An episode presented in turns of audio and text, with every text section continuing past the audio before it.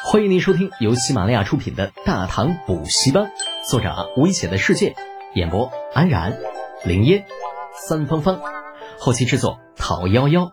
感谢订阅。第十四集：长安城里无铁匠。李雪燕手里的针最后还是扎了下去，因为她无法面对李浩失望的目光。她感受着手中绣花针刺穿皮肉时那种生涩。小姑娘的眼睛不知道为什么就红了，大颗大颗的泪珠流了下来。我只是来道谢呀，为什么要让我干这些事情呢？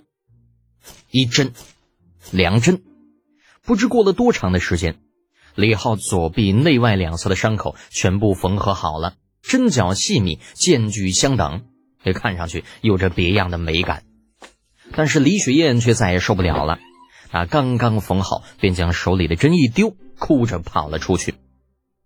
管家老陈有些不知所措，叫了声“郡主殿下”，连忙追了出去。在他看来，少爷今天的行为有些过分了。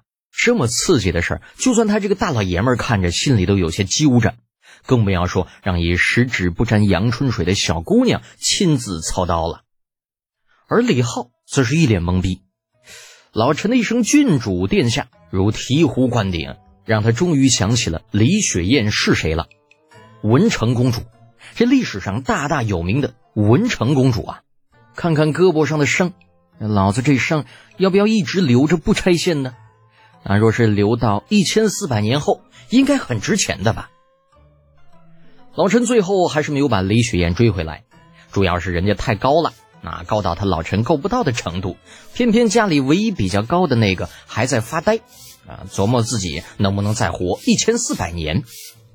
府上的下人们完成了手头的工作，一个个用钦佩的目光看着自家少爷，就连那些平时自认爷们儿的家将也是不例外的。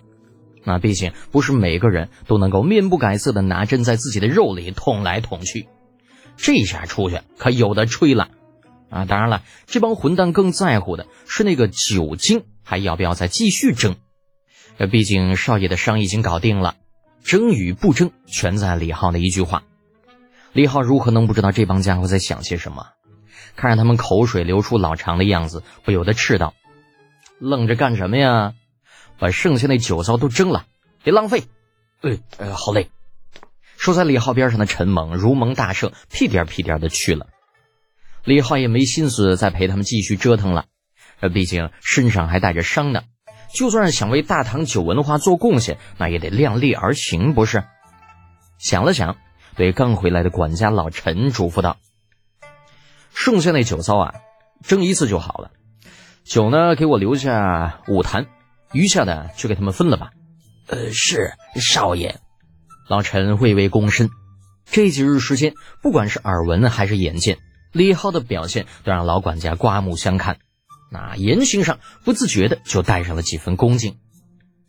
李浩这边小日子过得悠闲自在，啊，又是美女又是美酒的，可是他那两个死党日子就不是那么好过了。李振在东宫前的广场上跪了一整夜加一个上午，直到老头子们跟李二在立正殿商量完了这次刺杀的事情，才被领回了家。当然了。这回家之后，少不得又要被一顿好打，因为他老子李记很生气，非常的生气。他才刚进家门，就听一声怒喝：“你这个逆子，给老夫跪下！”啊，跪就跪呗，反正又不是第一次了。李振老老实实的跪好，大气儿都不敢出。你这逆子，真要气死老夫不成啊！看着儿子臊眉打眼的模样。李记不禁想到了那个敢在自己面前演戏的李浩，越想越气，一气之下一脚便是踹了出去，怒斥道：“老夫怎么就生了你这个忤逆不孝的东西？他整日游手好闲，醉生梦死的。你没喝过酒吗？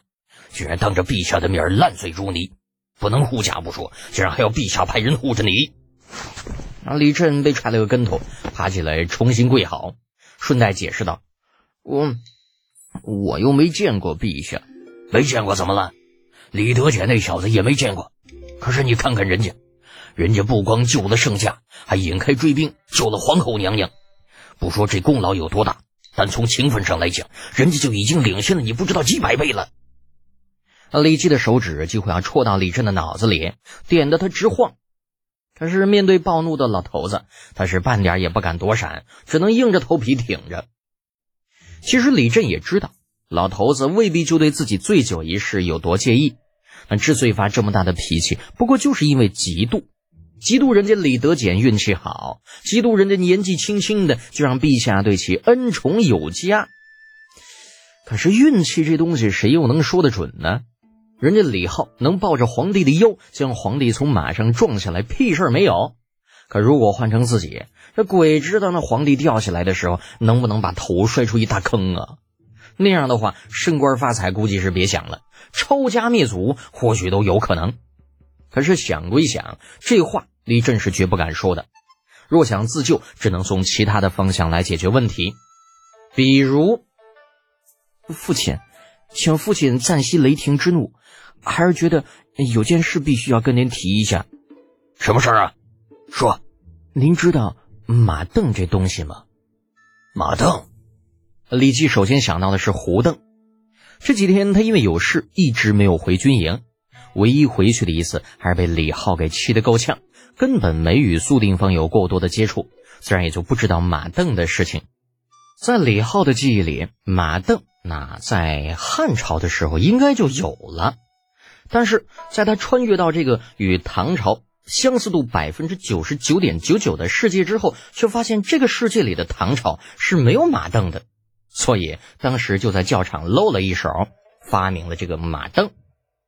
李振一见老头子满脸懵逼的样子，心头大喜，兴奋地说道：“呃，马镫其实就是两个铁环，用绳子拴了，挂在马鞍的上面。”骑兵可以踩上它，嗯，上马不说，那控马骑射的时候，因为脚下有着力点，也可以更好的完成开弓的动作。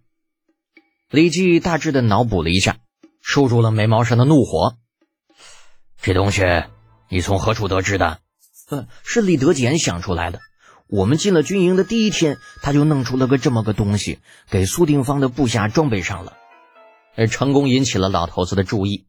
李振知道今天这顿揍估计是不用挨了，兴奋之下连说带比：“父亲，您当时不在场，没有看到那场面。我想跟您说啊，这装上马镫之后，那些个骑兵的准头提高了可不止一个档次。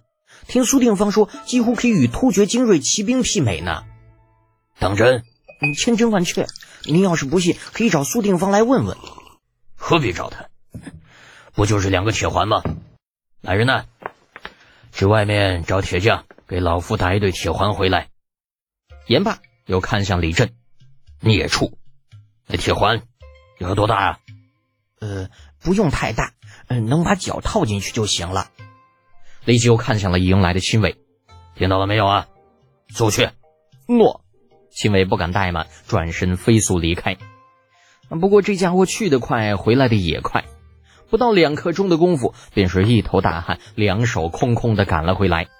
李记正坐在正厅喝茶，见他空手回来，不禁一愣：“怎么回事啊？”“呃，燕国公，那个……”秦明一脸为难，“那个……找不着铁匠了。”“什么？你的意思是，偌大一长安城，一个铁匠都没了？”啊，是啊，国公，我我跑了很多地方，可是别说是铁匠，就算是个学徒都没有找到。听旁人说，好像城里所有铁匠都被右武侯卫的人当成自驾的嫌犯给抓走了。那这个时候，如果李吉再不知道发生了什么事情，也就不用在大将军的位置上混了。瞪了跪在不远处的李振一眼，啊，越想越气之下，又是一记大脚就蹦了出去，怒骂道：“生老匹夫！”老夫与你势不两立。本集播讲完毕，安然感谢您的支持。